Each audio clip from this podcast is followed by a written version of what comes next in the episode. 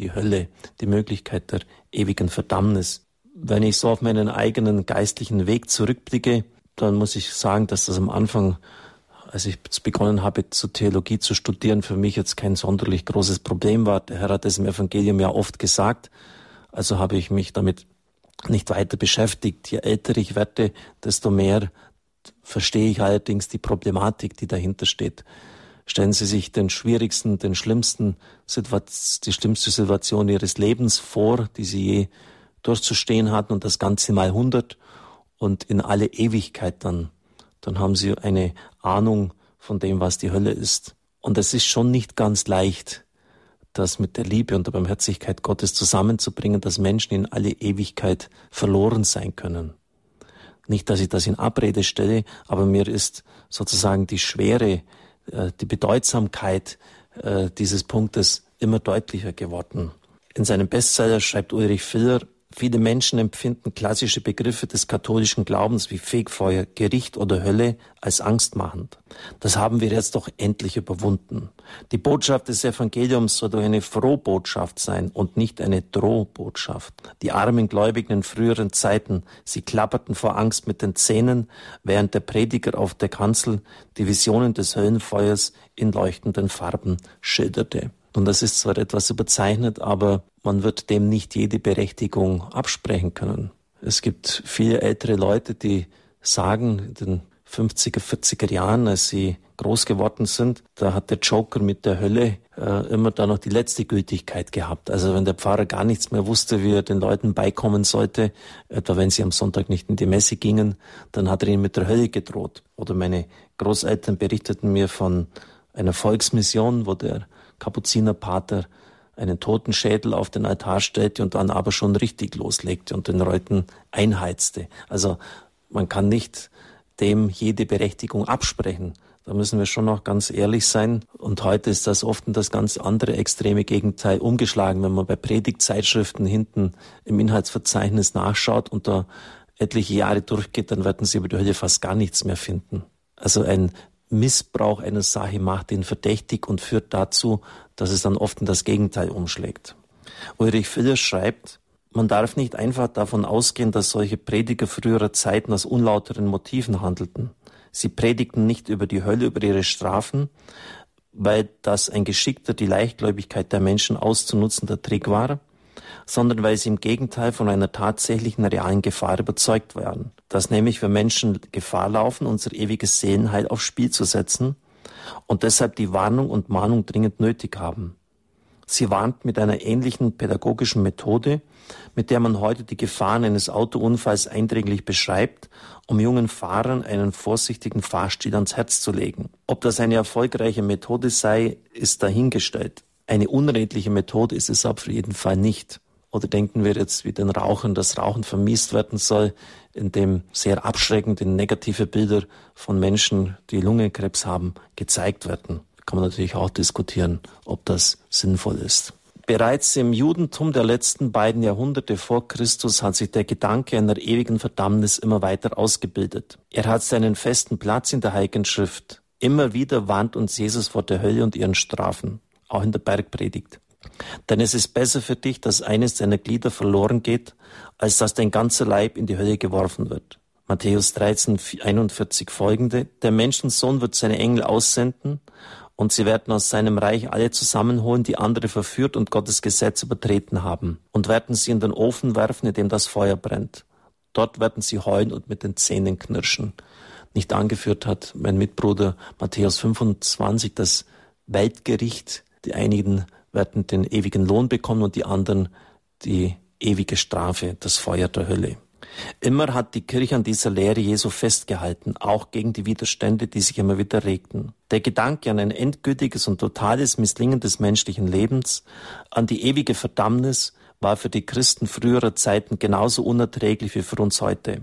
Das Erschrecken und die Fassungslosigkeit über diese reale Möglichkeit der Verdammung hat immer wieder Versuche hervorgebracht, die klare Lehre des Evangeliums zu mildern. Zum Beispiel in dem Sinn, dass die Hölle letzten Endes doch nicht ewig ist und eine allgemeine Versöhnung am Ende steht. Allgemeine Versöhnung im Griechischen heißt das Apokatastasis Panton und das taucht in der Pfingstpredigt des Apostels Petrus, Apostelgeschichte 2 auf, die Wiederherstellung von allem.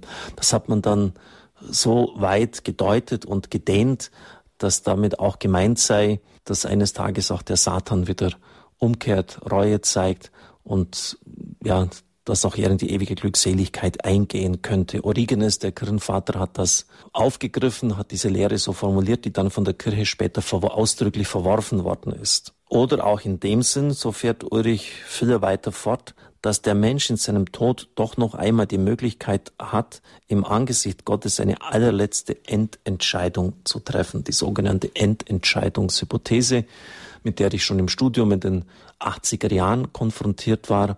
Wir können ja dem lieben Gott nicht vorschreiben, was er zu tun hat. Und ich glaube auch nicht, dass das völlig verkehrt ist. Es mag durchaus sein, dass manche Leute, die vielleicht ohne dass sie etwas dafür können, ja, das volle Evangelium nicht wirklich gekannt haben, es nur sehr einseitig erfahren haben, noch eine Chance erhalten, in ihrem letzten Augenblick ihres Lebens, dass ihnen eine Offenbarung des Herrn zuteil wird. Ich kenne nicht wenige Mystiker, die schreiben, dass das tatsächlich der Fall sei, auch wenn nach außen hin die Menschen dann schon so weit vom Leben geschieden sind, dass sie kein Zeichen mehr von sich geben, wird es immer wieder diese Möglichkeit geben und sie wird ja auch von Menschen genutzt werden.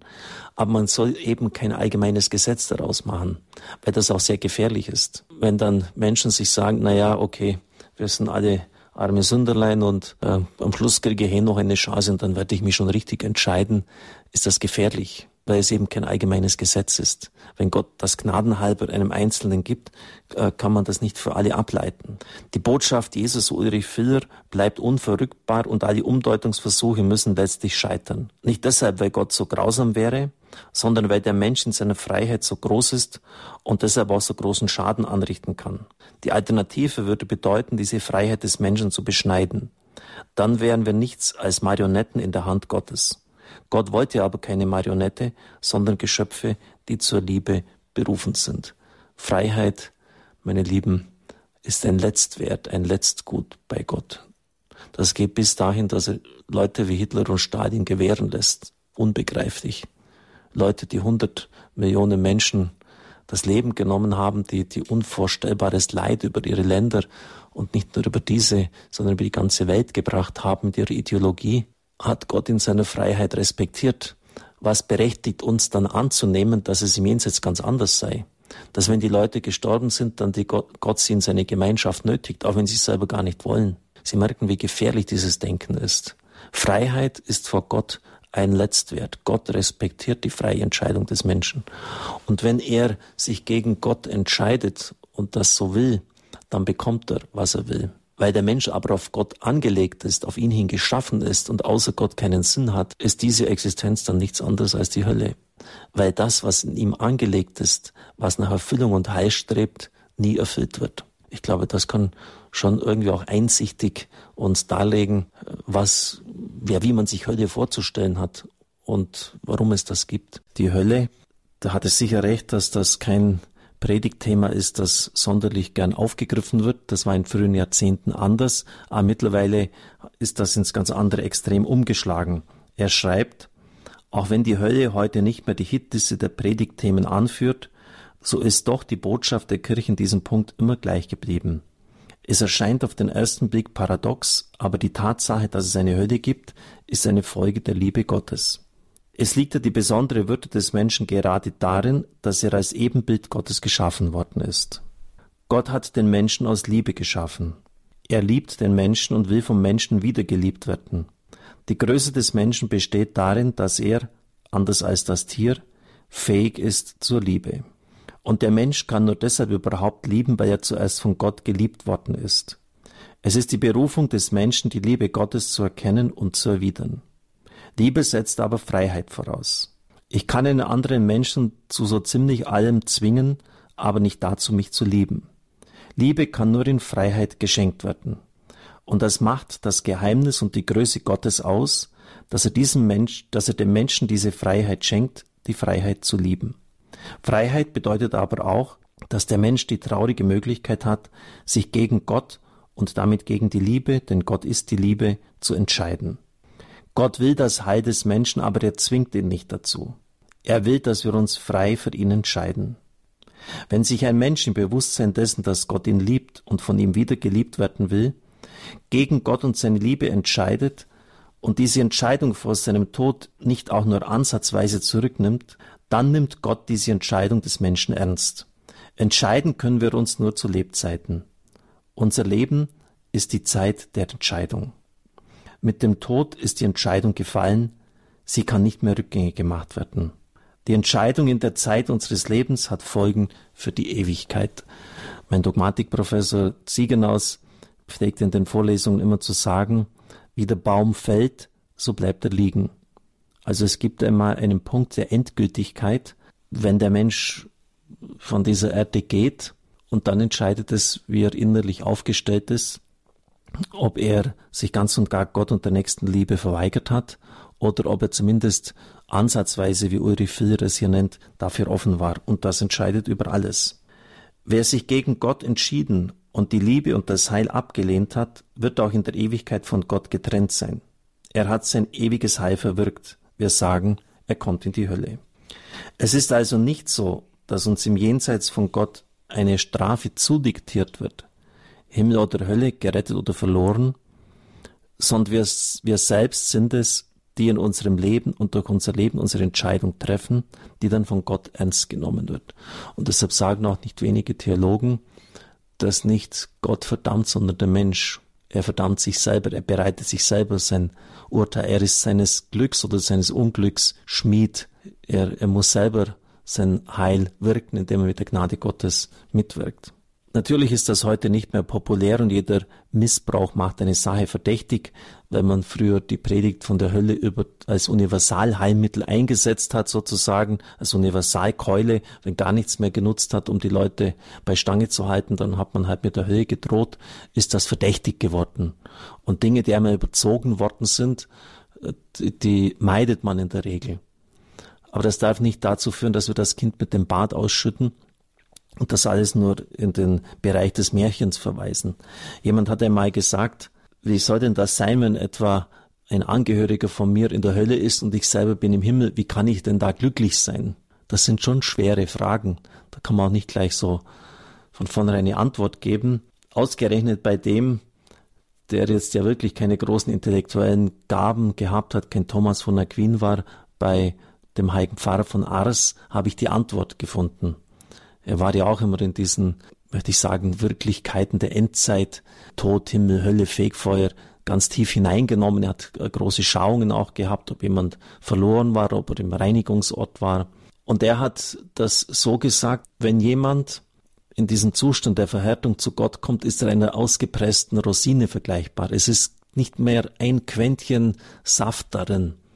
Und er hat das verglichen mit der Liebe. Also völlig ausgepresst. Also ein Mensch, der gar nicht mehr lieben will und auch keine Vergebung von Gott mehr annimmt. Und deshalb wird er auch, so verrückt das klingt, in alle Ewigkeit nicht mehr um Verzeihung bitten, weil er diese Fähigkeit zur Liebe vertan hat.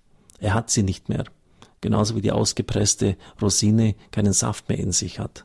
Dieses Bild hat mir viel weitergeholfen, denn wir suchen ja irgendwie denkerisch das auch irgendwie zu erfassen was da für ein Zustand ist oder wie das, wie das sein wird. Und deshalb wird auch keiner der Verdammten, und da gibt es ja viele Äußerungen auch bei Heiligen und Mystikern, die mit dem Tod, mit dem Teufel und auch abgefallenen Seelen zu tun hatten, um Vergebung bitten. Einen weiteren Punkt möchte ich noch beginnen, die Ökumene. Ob katholisch oder evangelisch, wir haben doch denselben Glauben. Das hört man ja heute sehr oft. Ulrich Filler schreibt, alle christlichen Konfessionen haben in den Glaubensbekenntnissen der Apostel und der großen Konzilien von Nicäa und Konstantinopel 325 und 381 eine gemeinsame Grundlage. Alle Christen glauben an denselben Gott, können gemeinsam beten. Sind die Unterschiede zwischen Katholiken und Protestanten also wirklich so ausschlaggebend, dass sie die umfassende kirchliche Einheit verhindern? Die Unterschiede zwischen katholischer und evangelischer Kirche und Lehre sind zahlreich. Sie bestehen vor allem in der Frage nach dem Wesen und der Struktur der Kirche und ihren Ämtern, in der Frage nach dem Wesen der Liturgie und der Heiligen Messe, in der Frage nach den Sakramenten und in der Frage der Marien- und Heiligenverehrung.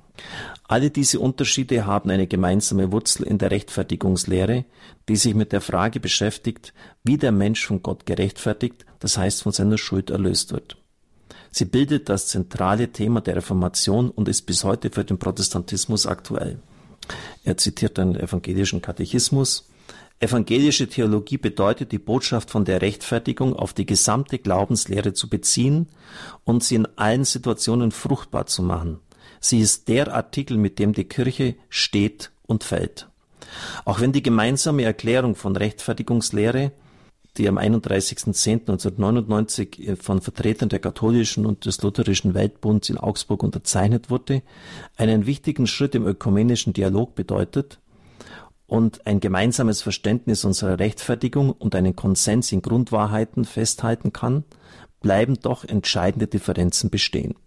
Sie zeigen sich vor allem in den Konsequenzen der protestantischen Rechtfertigungslehre für das Verständnis der Kirche, ihrer Sakramente und ihrer Sicht des Priestertums.